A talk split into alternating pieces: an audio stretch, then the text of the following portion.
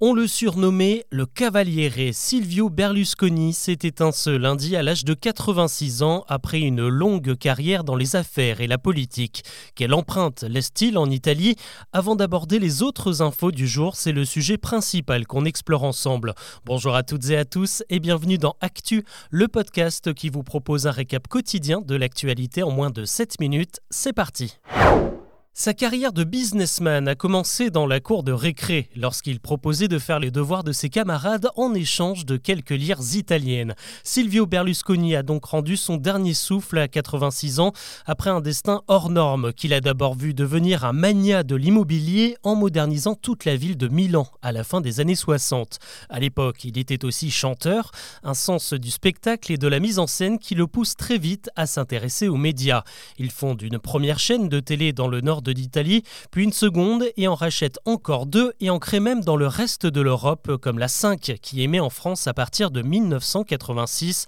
Épreuve que le business prime avant tout, c'est Mitterrand qui a voulu créer cette chaîne pour promouvoir les idées du Parti socialiste et c'est Berlusconi très à droite qui s'est porté candidat et a décroché le contrat.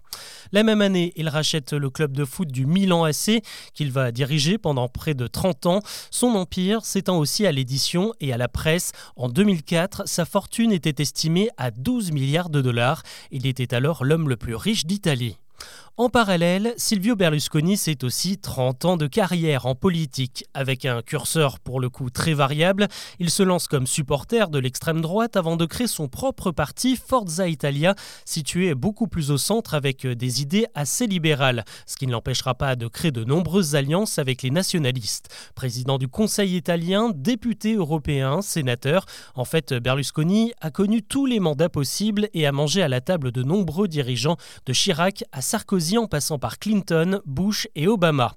Malheureusement pour lui, ce succès en affaires et en politique ne cache pas quelques scandales, des soupçons de corruption et de fraude fiscale qui lui ont valu une condamnation en 2013, sans oublier le fameux Rubygate, une affaire de prostitution sur fond de parties fines organisée dans l'une de ses villas. On retient aussi sa relation très particulière avec Vladimir Poutine qu'il a continué à soutenir malgré l'invasion en Ukraine. Ce lundi, le président russe déplore la disparition d'un véritable ami. L'actu aujourd'hui nous emmène justement en Ukraine où l'armée vient de lancer sa contre-offensive annoncée depuis plusieurs mois. 200 000 hommes ont été déployés ces derniers jours sur trois axes de progression pour reprendre les territoires occupés par les Russes et surtout les villes stratégiques de Mariupol et de Bakhmut.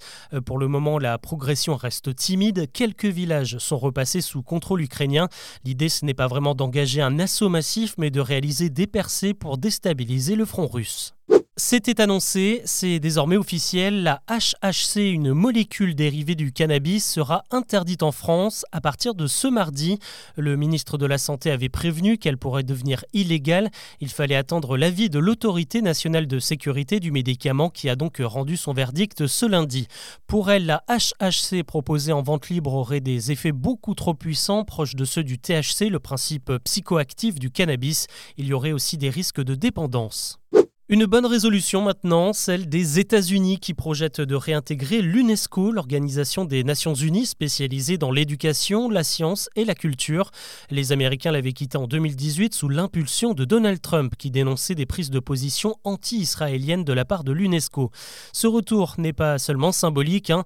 l'UNESCO est notamment en charge de la réglementation mondiale autour de l'intelligence artificielle et les États-Unis veulent évidemment avoir leur mot à dire face à la Chine qui, elle, est toujours dans l'organisation de nombreux diplomates saluent tout de même une bonne nouvelle pour les finances de l'UNESCO. Les Américains lui doivent quelques 619 millions de dollars de crédit. On reste aux États-Unis où la situation empire à Hollywood. Alors que les scénaristes entament leur sixième semaine de grève, ce sont maintenant les syndicats des acteurs qui menacent de cesser le travail. Comme celui des scénaristes, ils réclament une hausse des salaires et une meilleure répartition des bénéfices. En 10 ans, les revenus des comédiens et comédiennes ont baissé de 4%, alors que les recettes des studios, elles, ont bondi de presque 40%. Ces dernières semaines, des personnalités comme Colin Farrell, Sean Penn ou encore Elizabeth Olsen ont apporté leur soutien à une grève et 98% des membres du syndicat auraient déjà voté pour arrêter le travail. On en saura plus le 30 juin. C'est à ce moment-là que les négociations avec les studios de production seront terminées. Si aucun accord n'est trouvé, c'est tout le secteur qui sera totalement paralysé.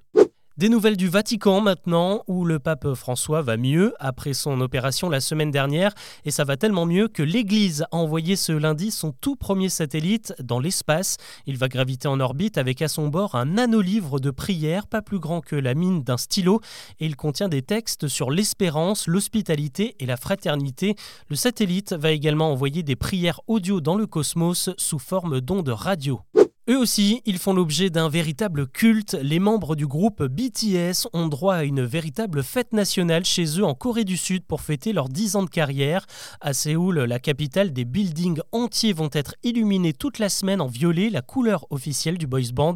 Un énorme concert est également prévu samedi dans le principal parc de la ville.